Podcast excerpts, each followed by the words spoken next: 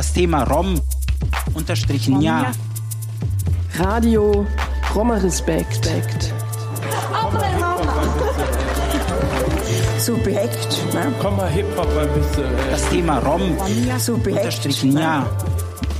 Akzeptiert uns. Ja, wir sind doch auch Europäer. Nein, nein, wir sind mehr Europäer wie die. Nein, nein. Akzeptiert uns. Kinder, die hier geboren und aufgewachsen sind, die werden abgeschoben. Radio Roma What the fuck? Respekt. Was ist das für eine Nummer? So eine Perle wegzuschmeißen. What the fuck? So, come on. Also nimmt uns doch endlich an. Ich bin Sinto, aber ich bin auch ein Roma. Was, was, ich weiß gar nicht, was das überhaupt eigentlich alles soll, diese ganze, die ganze Ungerechtigkeit. Ich weiß es nicht. Das Thema Rom unterstrichen ja. Radio Roma Respekt. Roma werden häufig benachteiligt. Wenn dazu staatliche Einschränkungen zur Bekämpfung der Corona-Pandemie kommen, kann es besonders für sie bedrohlich werden. Die Gruppe gegen Antiromaismus Dresden hat daher in verschiedenen Ländern nach der Lage der Roma gefragt. So berichtet Jelena aus Serbien. Was wir auch hier erfahren haben für unsere Rückkehrer, vor allem die, diejenigen, die papierlos sind in Serbien, da hatten wir auch die Situation, dass eben weil sie keine Papiere haben, können sie auch nicht legal eine Wohnung mieten. Also geht das alles so im informellen Bereich. Mit der Einführung des Notstandes hat man ihnen gesagt, dass sie doppelt so viel zahlen müssen. Dann hatten wir wirklich Schwierigkeiten, eine andere Unterbringung zu finden. Aber es, es läuft einfach alles schwieriger. Herzlich willkommen, sagt Martin Schröder zur 35. Folge von Radio Roma Respekt. Connecting Throughout the World gegen Rassismus Roma in der Corona-Krise hieß eine Veranstaltungsreihe, die die Dresdner Gruppe mit dem Roma Anti-Discrimination Network, dem Sächsischen Flüchtlingsrat, dem Roma Center Göttingen, Roma Respekt und dem Riesa e.V. gemacht hat, gefördert durch die Landeshauptstadt Dresden und die Landeszentrale für politische Bildung. Ich habe daraus eine Collage geschnitten, die interessante Tatsachen zur Lage der Roma und den unterschiedlichen Umgang in den Ländern in der Pandemie dokumentiert. Die Interviews sind aus Anfang Mai 2020. Allzu viel hat sich seither leider nicht zum Besseren gewandelt. Eher ist es schlechter geworden durch die grassierende Pandemie, besonders in der Tschechischen Republik. Besonders hart trifft es Roma, die, egal ob in Deutschland, Tschechien, Serbien oder Bosnien, von einfachen Dienstleistungstätigkeiten wie zum Beispiel dem Schrottsammeln leben, da viele dieser Dienstleistungssektoren durch die Pandemieverordnungen eingeschränkt sind. Doch hört selbst.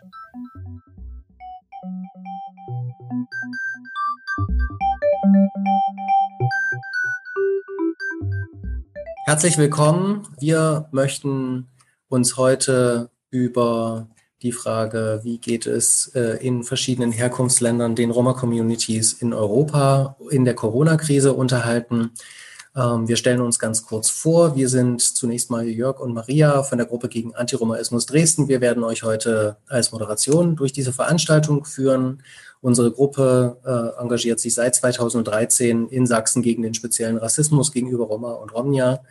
Mit dabei in dieser Veranstaltung sind außerdem Kenan und Sandra vom Roma Center, die Allegra von der Recherchegruppe und Flüchtlingsrat Bremen.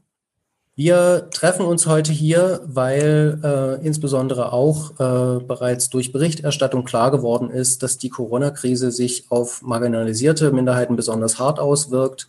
Und ähm, es gab also teilweise dramatische Berichterstattungen aus beispielsweise Ungarn, aus der Slowakei über fehlenden Zugang zu Gesundheitsversorgung, äh, fehlend, äh, fehlender Zugang zu sauberem Wasser und Hygieneartikeln, was passiert in der Situation, wo Schulen geschlossen sind ähm, und dies möglicherweise die einzige warme Mahlzeit für Kinder am Tag sein kann, dass äh, Roma teilweise als Sündenböcke herhalten müssen, wenn sie als Rückkehrer äh, innerhalb der EU als diejenigen erkannt werden, die die Viren äh, in Communities hineintragen. Es gab Übergriffe durch Polizei. Wir befürchten eine erstarken rassistische Diskriminierung und wir wollen uns unterhalten über Folgeerscheinungen wie was passiert eigentlich, wenn wirtschaftlich beispielsweise die Folge ist, dass Arbeitslosigkeit stark ansteigt. Wir wollen uns über die Frage unterhalten, was passiert eigentlich, wie bleibt man zu Hause, wenn man keines hat, ähm, wenn man keine Krankenversicherung hat, wenn man äh, in einem Land lebt, wo man überhaupt keine, über, überhaupt keine Papiere verfügt oder die Einkommensquellen völlig versiegen. Und wir sprechen heute zunächst äh, mit drei Vertreterinnen über die Situation in der Tschechischen Republik, in Serbien und auch in Deutschland. Und dazu begrüße ich zum einen Jelena Micovic aus Serbien, aus Belgrad, ist ja uns zugeschaltet. Hallo. Äh, Sie arbeitet für die Rückkehrberatung bei der Caritas Serbien und berät unter anderem abgeschobene, viele auch viele abgeschobene Roma und unterstützt sie dort vor Ort bei der Beschaffung von Papieren und bei der Registrierung zum Beispiel. Darüber wirst du uns dann sicherlich gleich berichten. Ja. Dann haben wir als zweiten äh, Diskutanten in der Runde Markus Pape aus Prag. Hallo Markus. Ja. Er ist Menschenrechtsaktivist und Journalist, lebt schon seit sehr, sehr vielen Jahren in Tschechien und ja, wir haben schon viel zusammen erlebt. Ich freue mich, dass du da bist. Du wirst uns berichten darüber, was in Tschechien los ist, die Situation der Roma in dieser Krise. Und als Dritter im Bunde haben wir heute Lisa Cete Bislimi Hosho vom Bundesverband der Roma in Deutschland und du bist Rechtsanwältin für Migrationsrecht und wirst uns auch hier einen Einblick geben, was ist los in den Erstaufnahmeeinrichtungen und wie verhält sich Corona zu Aufenthaltstiteln, sage ich jetzt mal. Wir starten unsere Runde zunächst mit Jelena. Erzähl uns doch bitte zunächst mal, wie ist denn die Situation aktuell in Serbien in Bezug auf Corona? Also die aktuelle Situation in, Bel in Serbien ist momentan so. Der erste Fall war am 5. März festgestellt und äh, dieser Mann äh, war auf einer Geschäftsreise in Italien und hat die Corona eigentlich, offiziell ist das der erste Fall in Serbien gewesen. Die serbische Regierung hat am Anfang März die, äh, die Lage unterschätzt und die globale Krise als Panikmache beschmunzelt. Aber dann sehr schnell, fast über Nacht, wurde eigentlich der Notstand eingeführt. Am 15. März abends äh, wurde das äh, am Fernsehen mitgeteilt und äh, der Notstand äh, ging dann bis zum 6.5., also am letzten Mittwoch, äh, äh, ist der auch wieder aus der Kraft getreten. Also in diesen 53 Tagen, in dem der Notstand dauerte, äh, wurden drastische Maßnahmen eingeführt. Äh, sie waren unnatürlich, restriktiv und komplett unverhältnismäßig.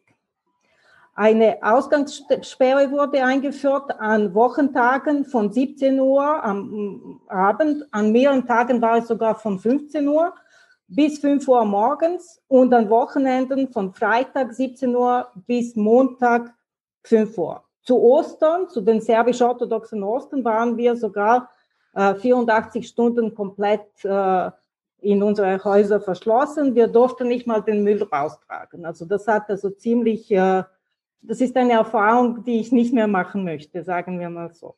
Die Menschen über 65 Jahren äh, waren vollständig, hatten einen vollständigen Ausgangsverbot und zwar äh, 34 Tage lang. Sie hatten nicht mal die Zeit, sich darauf zu vorzubereiten. Also man, man hat ihnen am Sonntagabend, am 15. Äh, mitgeteilt, dass sie von nun an einfach nicht mehr rausgehen dürfen mehr. Auch es gibt viele Menschen mit 65, die noch arbeiten, also die noch in eine Funktion ausüben oder die Menschen hätten sich auch irgendwie vorbereiten können. Also das blieb aus. Äh, äh, nur einmal pro Woche durften sie nachher dann raus und zwar meistens, äh, wenn wir alle anderen unter Verschluss waren und zwar von 4 Uhr morgens bis 7 Uhr morgens. Also das muss man sich erstmal vorstellen, dass also äh, viele ältere Mitbürger haben mir gesagt, dass sie sich nie im Leben so gedemütigt gefühlt haben. Die Regierung hat zwar versprochen am Anfang, dass man eine große Zahl von Freiwilligen einsetzen wird, wird, die sie dann mit Besorgungen, also die Besorgungen für diese ältere Bevölkerung machen würde. Was wirklich nicht funktionierte, das war nur eine Propaganda am Fernsehen. Äh, eigentlich haben wir Familienangehörige sich um unsere älteren Mitglieder kümmern müssen. Äh, das war ziemlich umständlich äh, mit Homeoffice, mit Kinderbetreuung, äh, mit ausgebliebenen öffentlichen Verkehr. Das war kaum zu bewältigen. Also wenn man um drei Uhr wieder zu Hause sein muss, weil draußen bewaffnete Leute dich aufhalten und dir Bußen verteilen und du musst auf das andere Stadtende deinen Eltern noch was bringen, das war also ziemlich umständlich. Äh, dabei wurden wir in täglichen Fernsehauftritten äh, von der Regierung, im Speziellen von unserem Präsidenten, ständig als verantwortungslos beschimpft, äh, weil wir tagsüber äh, herumrannten und Besorgungen machen für uns und für unsere älteren äh, Familienangehörige oder Freunde oder wer auch immer es brauchte. Meistens standen wir eigentlich in Schlangen vor der Bank, vor der Post oder vor einem Geschäft oder einem Lebensmittelgeschäft, weil man eben nur vereinzelt rein durfte, da, weil wir diese soziale Distanzierung halten mussten. Die ersten äh, Staatsfeinde waren am Anfang die serbische Angehörige, die überall in Europa gelebt haben, sei es Studenten oder Menschen, die dort auf äh, irgendeiner Arbeit nachgingen illegal oder legal, die dann, äh, als die Krise überall in Europa anfing, nach Hause wollten oder vielleicht ohne Arbeit geblieben sind. Zum Beispiel meine Tochter ist äh, aus Holland, wo sie studiert, äh, zurückgekommen und sie war 28 Tage in Isolation. Äh, das wurde ihr nicht mitgeteilt, als sie einreiste, weil sie vor, der, ähm, äh, vor dem Notstand einreiste. Aber bei uns war die Polizei sechsmal äh, zu Hause und jeden Tag hat man sie telefonisch kontrolliert, ob sie auch zu Hause ist. Also wir nehmen daher an, dass äh, ihr Handy geortet worden ist und dass man überprüft hat, wo sie genau ist. Die zweiten Staatsfeinde dann äh, im, in den Medien und in diesen Pressekonferenzen, die ständ, mit denen wurden wir ständig bombardiert, bombardiert waren die Vertreter der Presse und der Medien, die äh, moderat kritische Fragen stellten. Ich gebe Ihnen euch ein Beispiel. Äh, der Sohn unseres Präsidenten ist erkrankt und dann an der nächsten Pressekonferenz äh, hat ein äh, Journalist gefragt, ob sich auch der Präsident jetzt testen lassen will. Und darauf war die Antwort, äh, also er, dieser Journalist gehörte zu den, sagen wir, befreiten Medien, also zu den Medien, die nicht unbedingt regierungsfreundlich sind. Er hat gesagt, sie haben sich nie um meine Gesundheit gekümmert, also warum kümmert sich das jetzt? Und ab morgen waren die Journalisten nicht mehr zugelassen zu den Pressekonferenzen. Nicht nur dieser, sondern überhaupt keinen. Und dabei hat man sich eigentlich nicht um die Präsidenten, also die Gesundheit des Präsidenten äh, gekümmert. Man hat eher wegen der Ansteckungsgefahr gefragt. Die dritten Feinde waren dann die Ärzte und Krankenschwestern, die sich äh, kritisch über die Missstände in den Krankenhäusern beklagt haben. Äh, die wurden dann als Feigling, Feiglinge und Staatsverräter betitelt in, den, in der gelben Presse, die regierungsfreundlich ist. Menschen, die auf der Straße aufgefunden wurden, haben große Bußen bezahlt und Menschen, die äh, wie zum Beispiel meine Tochter aus dem Ausland eingereist haben, überhaupt kein Papier bekommen haben mit irgendwelchen Vorschriften, äh, wurden verhaftet, viele von ihnen, und sehr schnell eigentlich äh, auch verurteilt. Äh, zu ein, also mehrere haben zum Beispiel bis zu drei Jahre äh, Gefängnis bekommen, und zwar in Skype-Verhandlungen, was auch unsere Gesetzesordnung überhaupt nicht kennt. Ähm, äh, Medien und Gerichte, also da gab es auch, also die Menschenrechtsorganisationen, ich habe heute gerade auch so einen Bericht gesehen, es wurden äh, vier, äh, 42 grobe Verstoße gegen die Journalisten registriert. Äh, eine Journalistin wurde sogar verhaftet, weil sie über die Missstände im Klinikum in Vojvodina berichtet hat, aufgrund Aussagen, die sie nicht ähm, preisgeben wollte aus, aus der internen, also aus, aus dem Krankenhaus von Ärzten. Äh, schon zu Beginn gab es äh, eigentlich Versuche, die, den Informationsfluss zu zentralisieren und die Medienberichterstattung stark zu begrenzen. Außerhalb äh, der Großstädte hat das auch funktioniert. Also wir haben Rückmeldungen bekommen von den lokalen Presse, dass sie überhaupt keine Informationen zu der lokalen Situation von den, aus den Krankenhäusern oder vom Krisenstab bekommen haben. Äh, wie gesagt, Gerichte haben via Skype im Schnellverfahren äh, Gefängnisstrafen Strafen verteilt an zurückgereiste Mitbürger, äh, die sich eben nicht an diese Isolationsmaßnahmen hielten. Äh, und äh, in einem Urteil, das fand ich auch so, also das kann euch vielleicht das Ausmaß äh, unserer Lage ein bisschen äh, verdeutlichen. In einem Urteil stand sogar, äh, dass in der Begründung, dass der Angeklagte sich nicht an die Empfehlung des Präsidenten, den er äh, ge gehalten hat. Also weil eben äh, man hat sich damit gewehrt, dass man gesagt hat, aber ihr habt mir nichts gegeben, ich habe ich hab nicht gewusst, dass ich mich so verhalten muss. Und eben dann stand es eben, es war die Empfehlung des äh, Präsidenten, dass man in Isolation gehen muss.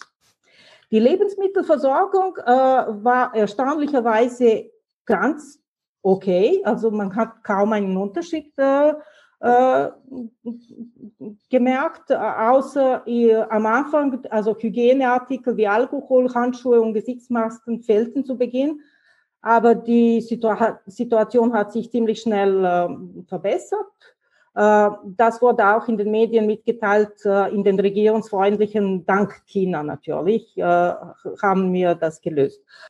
Essens- und Hygienepakete an die Ärmsten haben jedoch nur nicht staatliche Organisationen verteilt und freiwillige äh, äh, Menschen, so Restaurantsbesitzer oder so, also wirklich Menschen, die sich altruistisch eingesetzt haben, aber es kam nichts von der Seite des Staates.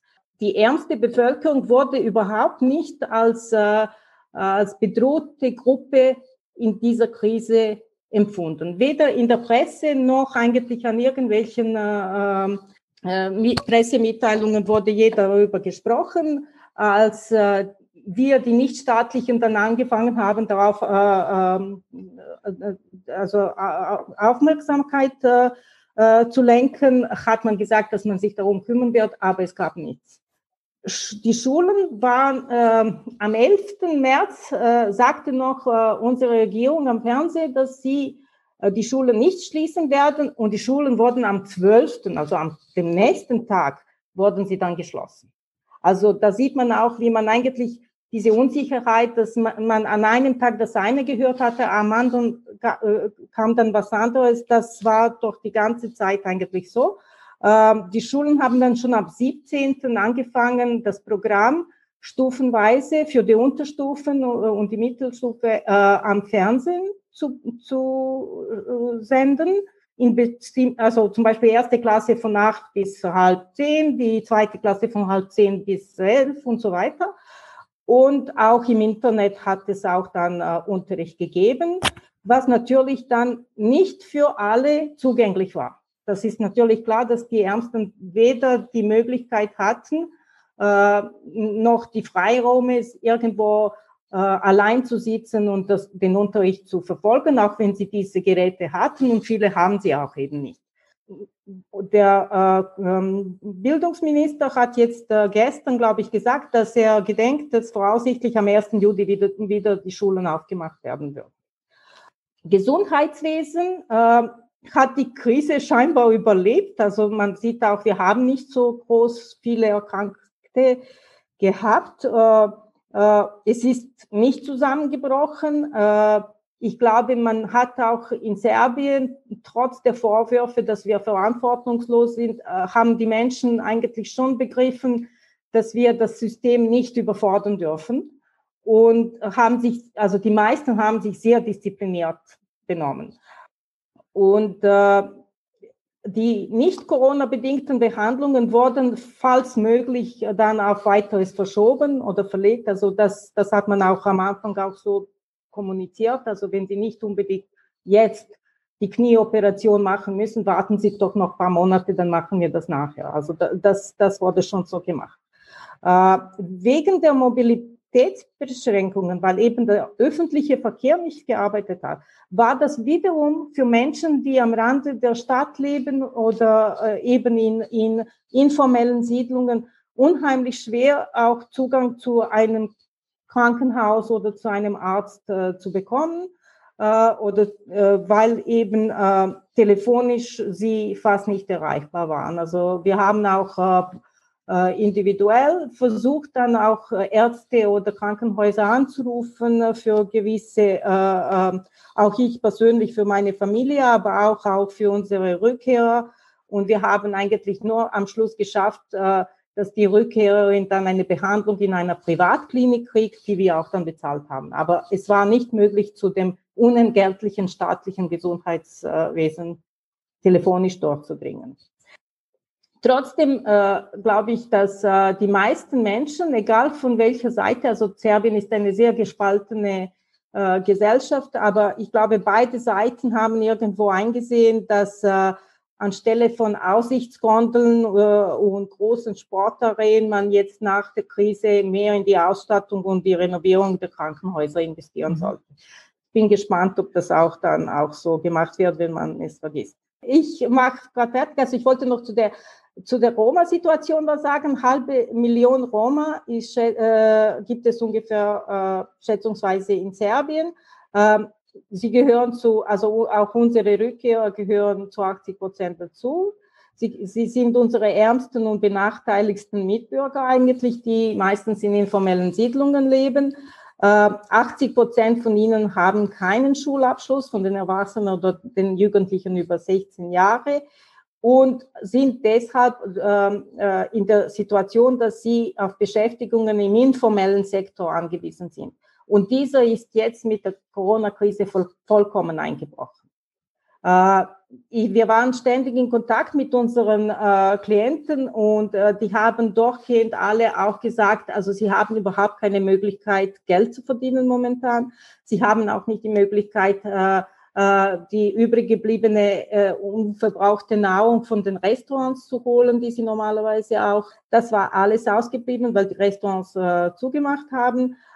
Sie haben auch äh, äh, das Sozialwesen äh, in Serbien äh, ist dieser Herausforderung einfach nicht gewachsen, war es auch schon vor der Krise nicht und jetzt auch nicht. Eigentlich sind die NGOs wie die unsere die einzigen, die eigentlich also äh, auch äh, mit dieser Bevölkerung was machen. Und wir sind äh, komplett Projekt, äh, aus Projektmitteln finanziert. Das heißt, wenn es Projekte nicht gibt, dann gibt es uns auch irgendwie nicht. Äh, es besteht im Land kein politischer Wille, da, ähm, sich mit, mit den Ärmsten auseinanderzusetzen und äh, äh, auch zum Teil deshalb, weil sie nicht als, äh, äh als ähm, Wählerstimmen angesehen werden. Das sind meistens Wahlabstinenten. Und wenn Sie für die Politik äh, haben Sie, haben Sie dann, die Politik hat kein Interesse für Sie. Und ich glaube, das ist ein Ansatzpunkt, wo wir auch dann mit Ihnen darüber sprechen müssen, Sie, also dass Sie auch Ihre Stimme ein bisschen, dass man auch äh, Sie hört. Äh, ich habe das Gefühl, dass die serbische Regierung jetzt äh, so bald wie möglich wieder aufmachen möchte und zum Normalbetrieb äh, umschalten will. Und zwar nicht aus wirtschaftlichen Gründen, sondern weil man eben, weil die Parlamentswahlen ausstehen und man möchte die Gunst der Stunde irgendwie nutzen. Also das wäre so von meiner Seite her. Ich kann nur sagen, dass noch etwas, das fand ich auch äh, relevant. Also man hat eine Umfrage, Ipsos hat eine Umfrage gemacht und 61 Prozent aller Serben äh, befürworten Vucic, nicht seine Partei, aber äh, den Präsidenten Vucic. Und äh, der nächste an der Liste hat nur 1,2 Prozent. Das sieht man auch wie dominant er eigentlich auch in den Medien vertreten ist und wie alle anderen eigentlich kaum zu Wort kommen können. Jelena, ja. du beschreibst ja eine ziemlich, sagen wir mal, autoritäre und demokratische Situation. Also ich stelle mir es zumindest so vor, dass es sich gerade auf Minderheiten besonders äh, schlimm auswirkt. Und du hast es auch schon so ein bisschen angedeutet, dass die Leute zum Beispiel komplette Ausgangssperre heißt, äh, man darf nicht mal zum Müll ähm, genau, runterbringen, rausgehen. Ja, und ja. Ähm, natürlich, also wie hast du irgendwie was gehört? Aus den Siedlungen war zum Beispiel verstärkt dort Polizei unterwegs. Gab es irgendwie Übergriffe? Wir haben das zum Beispiel aus anderen Ländern gehört. Oder woher bekommen denn die Leute jetzt überhaupt was zu essen? Also weil wir haben zum Beispiel auch von Leuten aus Serbien gehört, dass sie ihre Sozialhilfe gar nicht abholen konnten eigentlich hat das, äh, hat das Sozialwesen gesagt, dass all die, die Sozialhilfeempfänger sind, dass sie automatisch, äh, dass das Geld ihnen automatisch äh, überwiesen werden wird. Also vermutlich kamen sie nicht zu der Bank oder zu der Post, wo sie ein, ein Konto haben, um es abzuholen, weil sie zu weit weg wohnen und eigentlich da gab es keine Verkehrsmittel, äh, mit denen sie da dazu fahren konnten. Äh, wir haben hier nicht so viel von unseren äh, Klienten, haben wir nicht viel über die, den Einsatz der Polizei gehört. Äh, aber wir haben zum Beispiel gehört, dass sie als Tageslöhner nicht mehr angenommen werden, weil die Menschen Angst haben, dass, man, dass sie eine hohe Ansteckungsgefahr äh, mit sich bringen, weil sie eben in diesen nicht hygienischen informellen Siedlungen leben. Und äh, Gott sei Dank, also ich bin, äh, ich bin sehr froh, dass ich sagen kann, dass aus allen Siedlungen, mit denen wir gesprochen haben, war bisher noch kein Fall vermerkt. Also sie sind gesund geblieben und das ist eine, eine gute Nachricht, die eigentlich aber keinen Wert hat, weil es hilft ihnen nichts, weil man sie trotzdem äh, als ein hohes Ansteckungsrisiko betrachtet. Mhm. Und äh, das finde ich schade. Sie hatten auch nicht die Möglichkeit. Jetzt wurde wieder äh, der, der, öffentliche Verkehr eingeführt. Am Anfang wollte man es nur für Menschen, die eine Einstellung haben, aber dann hat sich doch der Beauftragte für Menschenrechte dafür eingesetzt, dass auch andere mitfahren dürfen. Und äh, ich hoffe, jetzt wird es auch etwas einfacher sein. Ich muss sagen, ich war in diesen 53 Tagen, weil man eben so schwer äh, das Leben irgendwie koordinieren könnte, auch nicht. Ich habe vor, jetzt äh, ab nächste Woche in die Siedlungen zu gehen, weil es gibt noch so eine populistische Maßnahme, die, die uns erwartet als Erleichterung äh, wegen der Corona-Krise, dass alle volljährigen Bürger Anrecht haben auf 100 Euro. Und das ist wirklich eine populistische Maßnahme, aber für unsere Zielgruppe ist das sehr viel Geld. Also und insofern werden wir jetzt gehen und schauen, dass, weil es gibt auch nur wieder ein oder zwei Telefonnummern, aber man kann sich auch online registrieren und wir werden eigentlich für alle, die, die, die, die möchten, diese Daten aufnehmen und ein, äh, einschreiben in diese Seite, damit sie auch diese 100 Euro bekommen. Hm. Hier fragt jemand, ob du noch einmal was darüber erzählen kannst. Also derjenige fand deine Schilderung sehr drastisch, was äh, so los ist in Serbien und möchte wissen, äh, ob du nochmal sozusagen, du hast es ja dargestellt, dass die Leute nichts zu essen haben. Äh, wovon leben die dann jetzt sozusagen konkret? Und möchte auch noch wissen, weil Markus ja erzählt hat, dass in Tschechien Obdachlose in Hotels untergebracht äh, werden, ob das in Serbien ähnliche Ideen oder Diskussionen gibt. Äh, erstmal zu der zweiten Frage leider nicht. Äh, äh unsere Obdachlose sind äh, auf der Straße geblieben, äh, aber äh, sie haben uns zurückberichtet, dass sie, dass sie von der Polizei in Ruhe gelassen worden sind. Also die Polizei hat ihnen keine Schwierigkeiten gemacht. Sie haben sie einfach angewiesen, zu versuchen, sich in, in den ähm, äh, und irgendwo äh, nicht wirklich draußen aufzuhalten, sondern eher so in den Untergängen, also, also zu, äh, in der Straße, wo sie, wie sagt man dem, äh, unter der Straße laufen können. Unterführung. Sie, Unterführungen, ja, sich aufhalten sollten. Und die größte Unterführung ist ja im Zentrum von Belgrad und da sind die meisten auch sonst, also im Winter äh, schlafen sie dort. Also das ist keine große Veränderung gewesen. Ähm, was die Ernährung betrifft, für sie wie auch für die äh, äh, armen Menschen in den informellen Siedlungen.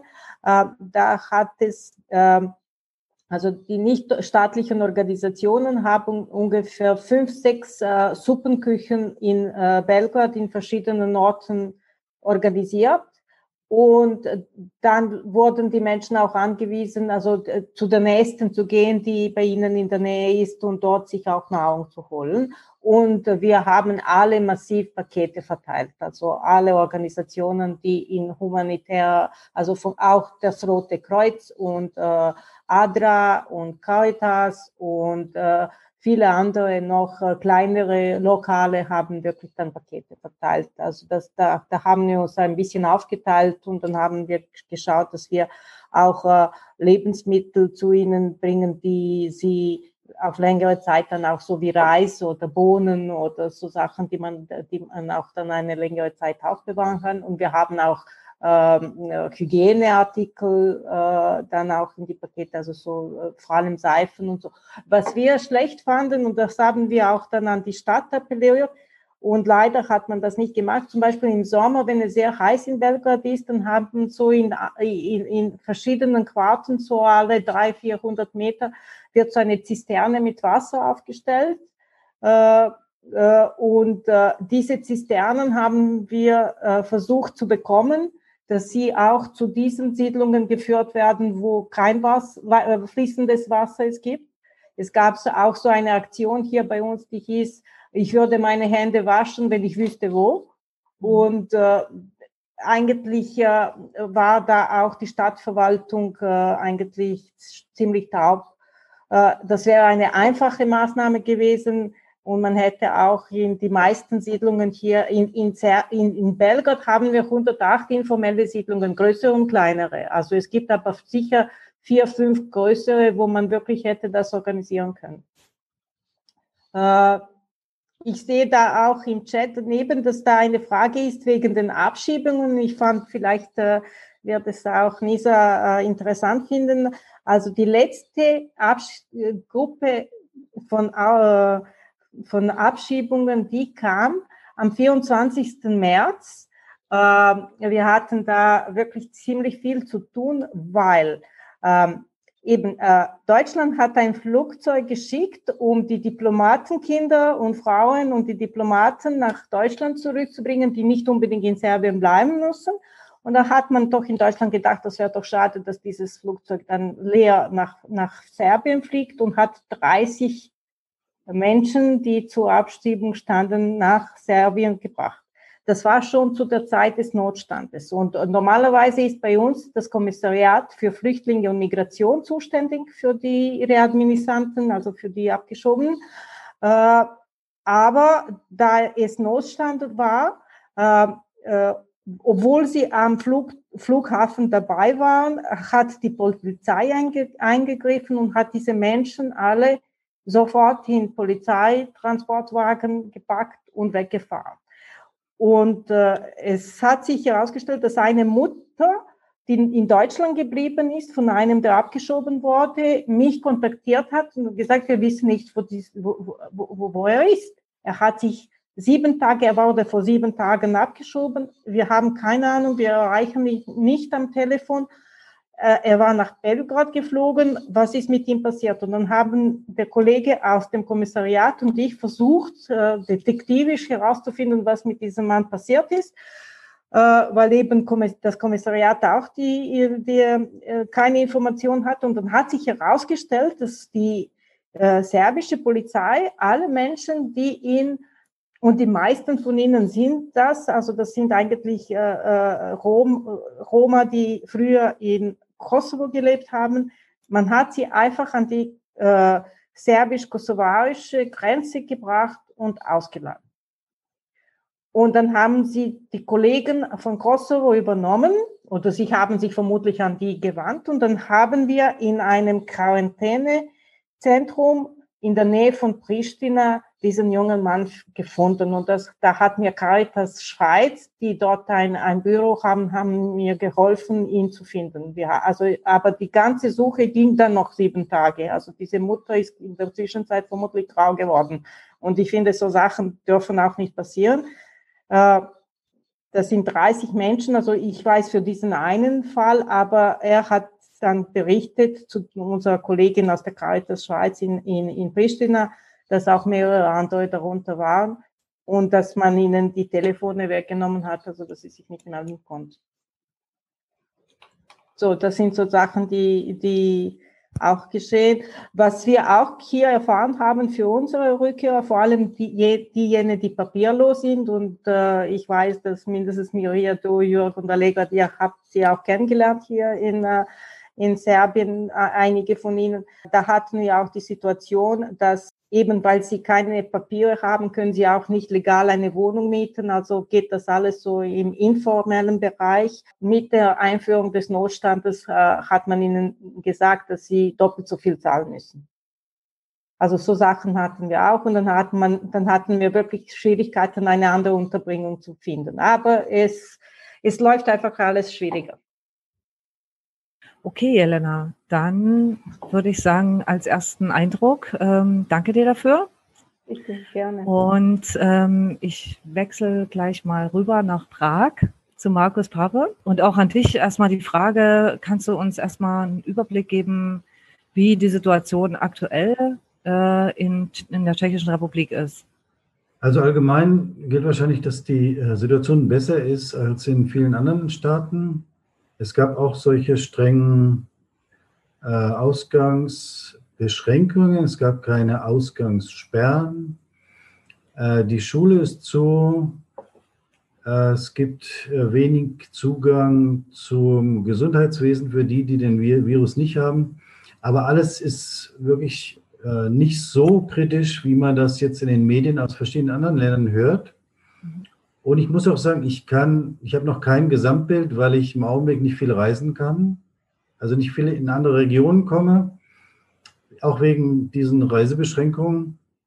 Und ähm, ich, es noch zu früh ist, um Analysen zu machen und überhaupt äh, äh, abschließende Urteile abzugeben. Aber im, im Allgemeinen ist die Situation relativ gut gemanagt und ich höre nicht viele äh, klagen, dass jetzt Roma äh, im Gegensatz zu anderen bevorzugt äh, diskriminiert werden oder in die Ecke gestellt werden.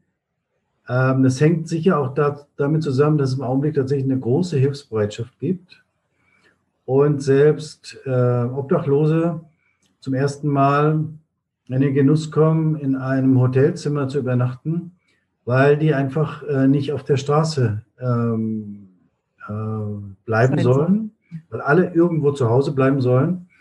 Es gibt auch viele Möglichkeiten für arme Leute, sich zu ernähren. Aber es kann gut sein, dass bestimmte Nachrichten einfach nicht äh, an die Öffentlichkeit dringen, weil auch die Presse versucht, eigentlich äh, die Leute zu beruhigen. Was für alle äh, ganz und besonders auch für mich sehr ungewöhnlich ist, ist ein Ausreiseverbot äh, was jetzt ein bisschen abgeschwächt worden ist. Aber das betrifft natürlich hauptsächlich Leute, die Handel treiben oder auch arme Leute, die in Deutschland oder in Österreich äh, Sperrmüll oder so gesammelt haben und dann hier verkauft haben. Also das ist eine, eine der wenigen Bevölkerungsgruppen äh, oder Arbeitsgruppen, äh, die mir einfällt, die jetzt konkret sehr belastet sind. Belastet sind natürlich auch die Kinder, besonders in den äh, armen äh, Lokalitäten äh, ist es sehr schwierig, äh, Internetzugang zu haben und den Schulunterricht übers Internet ähm, zu verfolgen oder daran teilzunehmen. Aber das sind alles Sachen, die gibt es wahrscheinlich überall auch in anderen Ländern und die betreffen hier auch nicht nur Roma. Und ansonsten würde ich sagen, würde lieber ähm, Raum weiteren Teilnehmern geben, denn die Lage hier ist, denke ich, nicht so tragisch wie zum Beispiel in der Slowakei oder Serbien oder in anderen Ländern. Deshalb Na, mich würde zum Beispiel interessieren, ähm, die tschechische Regierung hat ja, ich glaube, im Dezember 2018 ein Gesetz erlassen, ähm, wo sie sagt, es gibt sogenannte sozial exkludierte Stadtteile und dass die Leute, die dort wohnen, ähm, praktisch ausgegrenzt werden sollen von Sozialhilfeleistungen. Hat man das jetzt irgendwie geändert? Hat man äh, sich gedacht, okay, wir können die jetzt nicht sozusagen alleine lassen. Wie ist es mit, wenn ich, was ist passiert, wenn ich meine Miete nicht bezahlen kann? Ja, also das habe ich jetzt gehört, dass verschiedene Leute jetzt durch einfach bürokratische Hemmnisse äh, kein Wohngeld bekommen oder kein Wohngeld beantragen können. Und äh, ich habe aber noch nicht gehört, dass die deswegen jetzt ihren Wohnraum verlieren oder verloren haben, weil in der Krise alles jetzt äh, auch durch die Regierung so gemanagt wird, also Kündigungsschutz oder dass ähm, Direkthilfen ausgezahlt werden, äh, damit die Leute einfach zu Hause bleiben können. Ja, das ist jetzt im Augenblick die Priorität. Und ich muss sagen, von daher geht es vielen Leuten auf einmal sogar besser in dieser Krise. Aber ich kann oder wir können bisher noch nicht abschätzen, wie sich das Ganze dann auswirken wird, wenn's, äh, wenn also die Rechnung gemacht wird, irgendwann im Sommer, und wir dann sehen, was tatsächlich alles passiert ist. Markus, ich bin nicht ganz sicher, ob du das vorhin im Eingangsstatement äh, erwähnt hast, wie in Tschechien gerade mit äh, Menschen in Obdachlosigkeit äh, umgegangen wird. Und das ist ein ziemliches Kontrastprogramm. Vielleicht kannst du dazu noch mal was erzählen. Ja. Äh, es gibt im Augenblick ganz neue Lösungsansätze, die vorher absolut unvorstellbar waren. Ja, ein Beispiel ist eben, dass jetzt nicht alle, aber doch eine ganze Menge Obdachlose auf einmal Obdach haben und sowohl das Essen die Verpflegung als auch die Unterkunft von der jeweiligen Stadt oder vom Staat finanziert wird, äh, damit sie nicht auf der Straße sind.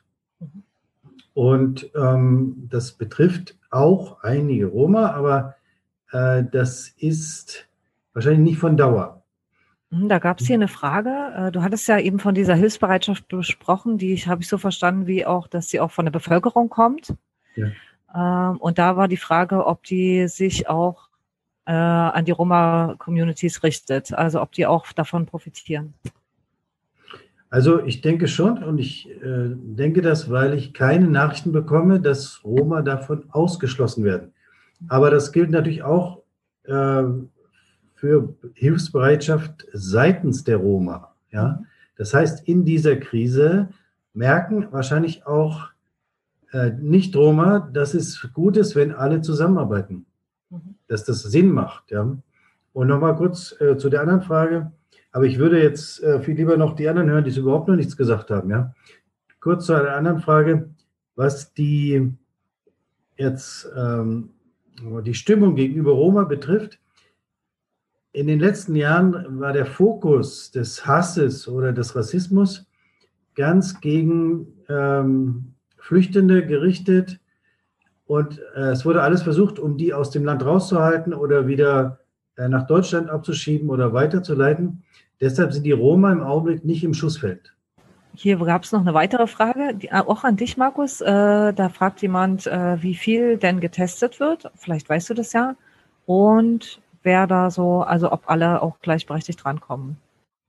Also ich habe keine Statistiken, wer wo wie getestet, aus welchem Grund, aber Gefühlt werden getestet nur Beschäftigte von äh, Risikobeschäftigungen, ähm, das heißt äh, Gesundheitswesen, Polizei, ähm, Sozialarbeiter, die direkt mit äh, Corona-Infizierten ähm, zu tun haben.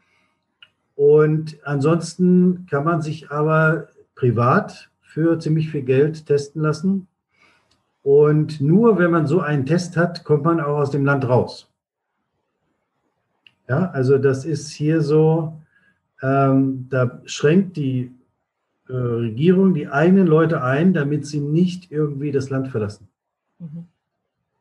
Und das war natürlich dann eben auch gut, äh, als es um äh, Abschiebungen ging. Das heißt, ähm, dadurch hat die Regierung auch selber ein Riegel hervorgezogen. Äh, das heißt, es konnten keine Leute abgeschoben werden, die, die den, das Aufenthaltsvisum hier abgelaufen war, äh, denen wurde es automatisch verlängert. Wegen dem Ausreiseverbot. Ich wollte mich nur anschließen an das, was Markus gesagt hat. Das ist, das haben wir auch hier in äh, Serbien bemerkt. Also der Fokus der An also die, die rassistischen Ausschreitungen gab es bei uns auch mehr, äh, die waren mehr an die Migranten gerichtet als an die Roma-Bevölkerung.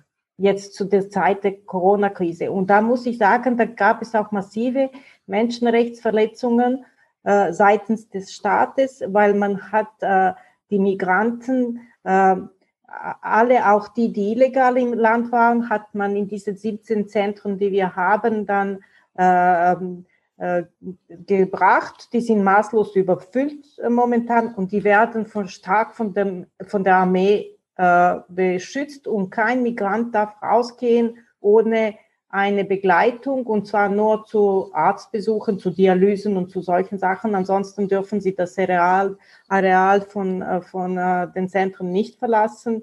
Äh, in dem in Obrenovac in der Nähe von Belgrad gab es auch 50 Menschen haben sich dagegen auch ein bisschen gewehrt. Also man hat das in der Presse so dargestellt, als hätten sie ähm, Konflikte untereinander, aber eigentlich ging es um, um wirklich auch Proteste gegen so eine massive Einschränkung ihrer Rechte.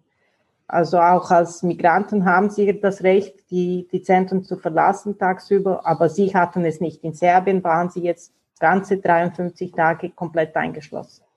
Und die, äh, die rassistischen Ausschreitungen sind auch in dieser Richtung so in den, in den sozialen Netzwerken gegangen, nicht an die Roma.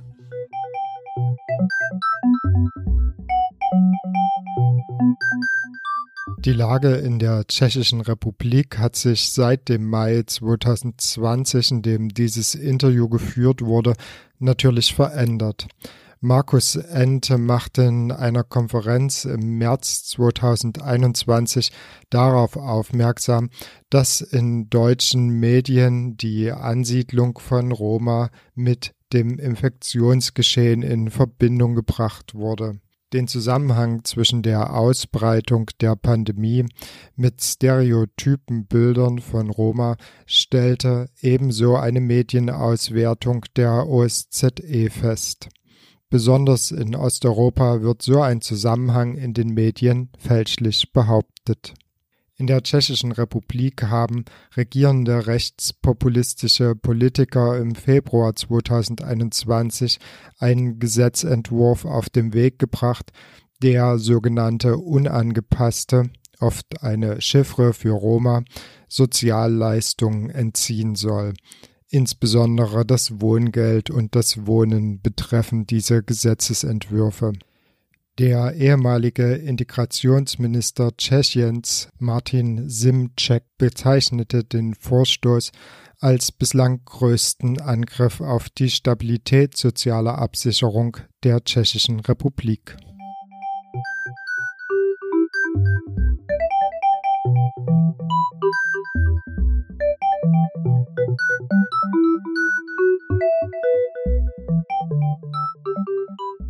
Ähm, dann kommen wir mal zu unserer dritten Gesprächspartnerin. Ähm, ich begrüße Nisa Cete Bislimi Hosho.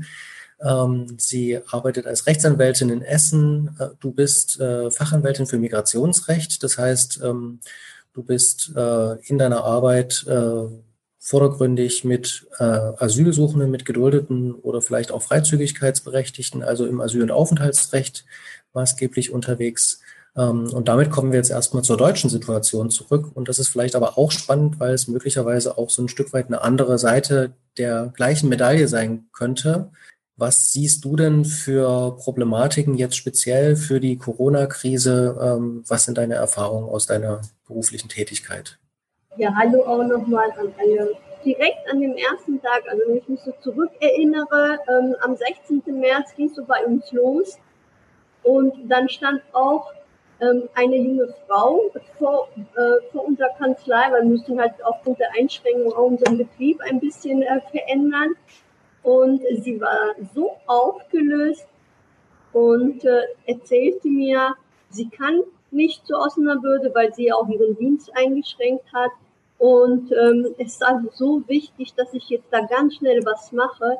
weil sie so eine riesen Angst hat, dass der Mann den Job verliert. Und wenn man jetzt, und da ist man halt direkt in der, äh, in der Problematik drin, ähm, dass die Corona-Maßnahmen, die wir haben, uns alle betreffen. Es äh, für Menschen aber, die um ein Aufenthaltsrecht kämpfen oder ein Aufenthaltsrecht droht, ähm, drohen zu verlieren, die in einer extrem schwierigen Situation sind. Und äh, da mit dieser Gruppe würde ich dann möglicherweise vielleicht anfangen wollen. Also wir haben zum Beispiel eine Konstellation, wo man sagen kann, da ist eine Familie, die sind in einer Duldung und sie sollen in den Genuss einer Aufenthaltsregelung kommen, also zum Beispiel einer Bleiberechtsregelung und unsere Bleiberechtsregelungen, die setzen alle voraus, dass man äh, selbstständig den Lebensunterhalt sichert, zumindest zu einem großen Teil. Die ähm, Familie ist dann so konzipiert, dass da mindestens ein, vielleicht zwei Kinder sind und der Vater, der arbeitet und die Mutter, die ähm, arbeitet und schon um 5 Uhr unterwegs ist und mindestens drei Jobs macht. Und davon ist einer im Restaurant ganz früh und dann nachmittags irgendwie in der Schule dann noch und äh, was denn auch noch dann alles so noch ansteht. Und da kommt dann das Problem auf, dass sie nicht mehr im Restaurant arbeiten kann, weil das Restaurant geschlossen hat und sie arbeitet zum Beispiel in der Küche. Ähm, und das ist ein erster Job, der verloren geht. Und ich habe ähm, jetzt mittlerweile mehrere Fälle, wo dann ähm, befristete Verträge äh, gemacht worden sind, die dann irgendwie so Ende März zum Beispiel auslaufen und dann kommt kurze Tage vorher ein Schreiben und sagt, wir verlängern ihren ähm, Betrag nicht. Und diese Personen sind dann in der Situation, dass es denen jetzt nicht nur eine finanzielle Einbuße ist, sondern die sich weiter fragen müssen, was passiert jetzt mit uns? kriegen wir überhaupt noch ein Aufenthaltsrecht oder nicht? Und das ist ähm, sehr schwierig. Was ich dann zu ihnen sage, ist, sie müssen direkt am Ball bleiben und sich auch direkt ähm, um einen neuen Job kümmern. Das funktioniert nur so weit, wenn auch zum Beispiel dieses Restaurant auch wieder seinen, seinen Betrieb aufnehmen kann. Ich hatte zum Beispiel jetzt ähm, gestern Morgen eine Mail, dann schrieb mir ein Mandant, den konnte ich ähm, noch etwas ähm, hinkriegen und schrieben, ich habe jetzt meinen Job verloren. Hier die Kündigung. Aber ich kann Ihnen direkt sagen, ich habe auch schon einen neuen Job gewonnen. Das war, das sind aber Einzelfälle. Das sind jetzt ähm, nicht quasi über, ähm, wenn man jetzt sich das gesamte Gruppe anschaut, weil es sehr, sehr schwierig ist. Also jemand, der ja Jahrzehnte in Deutschland ist, also die meisten sind zum Beispiel in den 90er Jahren oder in den 99er Jahren gekommen nach Kosovo-Krieg und dann halt auch ab den 2010, also verschiedene Historien, die dahinter stecken, denen, die schon von Anfang an, also seit Beginn, nicht wirklich teilhaben konnten an, an gesellschaftlichem Leben, auch nicht zu Sprachkursen zugelassen worden, wo keine Förderung stattgefunden hat, auch, und von daher auch überhaupt nicht die Möglichkeit besteht, ähm, dann einen, einen guten Job zu finden. Und die haben es dann irgendwie geschafft und dann fällt das weg. Und dann ist die Not sehr groß. Also das ist eine Gruppe, also sozusagen, wenn jemand in einer Situation ist, wo es um eine Aufenthaltserlangung geht, das kann auch zum Beispiel ein Fall sein bei der, bei der Härtefallkommission. Integration geht nun mal auch über Erwerb, über Erwerbsleben. Und ähm, wenn dann der Job weg ist, stellt sich halt auch die Frage, was passiert jetzt? Die andere Seite ist, wenn hier zum Beispiel jemand ähm, kurz vor einer Verlängerung steht. Und da kann man so einen Unterschied machen. Zum Beispiel kennen wir äh, damals im Zuge ähm, der ähm, Einstufung als sichere Herkunftsstaaten hat man ja eine neue Regelung installiert, denn ähm, dieses Beschäftigungsvisum. Das heißt also, dass Menschen aus den sogenannten sicheren Herkunftsstaaten mit so einem Beschäftigungsvisum nach Deutschland gekommen sind und da ist der Grund also die Beschäftigung. Und diese Beschäftigung kann nun mal wegfallen, weil auch das sind unqualifizierte Arbeiten, die geleistet werden und im Niedriglohnsektor und ähnlichem. Und diese Bereiche werden sehr schnell quasi äh, kommen an eine Situation, wo sie, ähm, wo sie Beschäftigte äh, kündigen müssen. Und ähm, es gibt von, von unserem ähm, Bundesministerium, also vom, vom Ressort von Herrn Seehofer auch schon ein, ein Erlass und da drin steht, ja, also da ist ja ein Zweckfortfall und da sollte dann die Ausreisepflicht aus, sofern möglich ist, das auch umgesetzt werden. Wenn jemand mit so einem Problem zu mir kommt, dann schaue ich mir das natürlich ganz genau an und frage, wie sieht es aus, wie schnell kannst du einen neuen Job bekommen, bevor eine Entscheidung der Ausländerbehörde kommt. Zum Glück kann man auch wiederum sagen, ähm, betreffen ja diese Maßnahmen alle und dann sind auch die Betriebe der Behörden ja auch ein wenig eingeschränkt, dass es dann halt auch durchaus länger dauern kann, bis ähm, das dann auch dort kommt und dann finde ich, muss man die Zeit für sich nutzen und sich um einen neuen Job kümmern. Ähm, dann haben wir aber auch eine Gruppe von Menschen, die noch im Asylverfahren sind.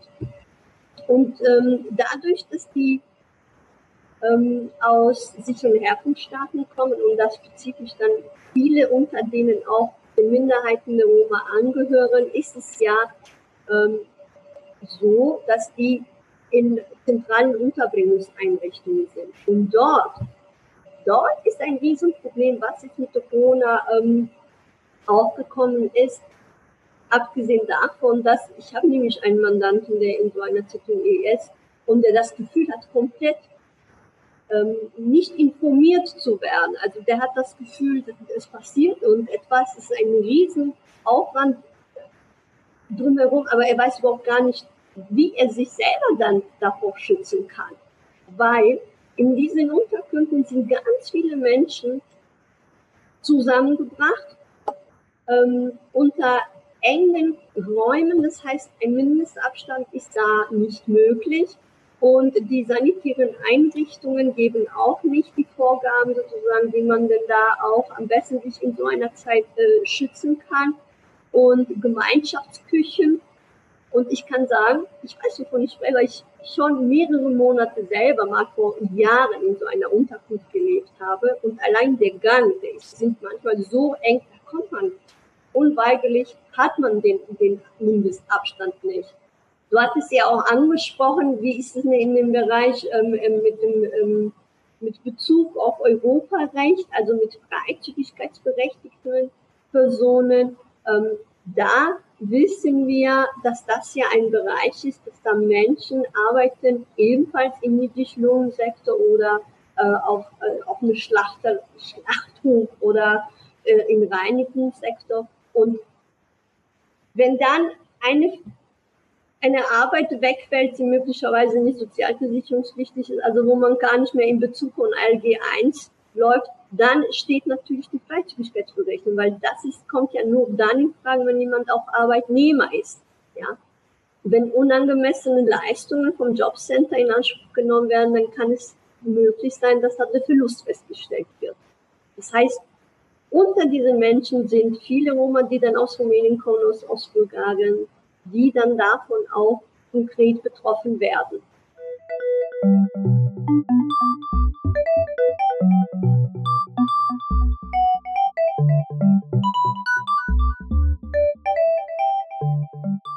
Wir bedanken uns ganz herzlich bei Nisa Kete, Bislimi Hurschu, bei Jelena Micovic und bei Markus Pape für die wertvollen Informationen. Ihr hörtet Radio Roma Respekt Nummer 35 mit Interviews der Gruppe gegen Antiromaismus Dresden zur Lage der Roma in der Corona-Pandemie. Die Interviews wurden im Mai 2020 geführt. Ihr könnt die Veranstaltungsreihe, insbesondere die nicht verwendeten englischen Teile über Mazedonien zum Beispiel, auf YouTube nachhören. In der nächsten Roma Respekt Sendung hört ihr dann ein Interview mit Maria und Jörg von der Gruppe gegen Antiromaismus. Da werden wir einige der hier angeschnittenen Themen vertiefen können. Ich verabschiede mich bis dahin, sagt Martin Schröder. das Thema Rom unterstrichen ja. Radio Roma Respekt. Subjekt. Ne? Komm mal Hip-Hop ein bisschen. Äh. Das Thema Rom. Subjekt. Unterstrichen ja. Akzeptiert uns. Ja, wir sind doch auch Europäer. Nein, nein, wir sind mehr Europäer wie die. Nein, nein. Akzeptiert uns. Kinder, die hier geboren und aufgewachsen sind, die werden abgeschoben. Radio fuck? Respekt. Was ist das für eine Nummer? So eine Perle wegzuschmeißen. What the fuck? So, come on. Also nimmt uns doch endlich an. Ich bin Sinto, aber ich bin auch ein Roma. Was, was, ich weiß gar nicht, was das überhaupt eigentlich alles soll, diese ganze, die ganze Ungerechtigkeit. Ich weiß es nicht. Das Thema Rom. Omnia. Unterstrichen ja. Radio Roma Respekt. Respekt.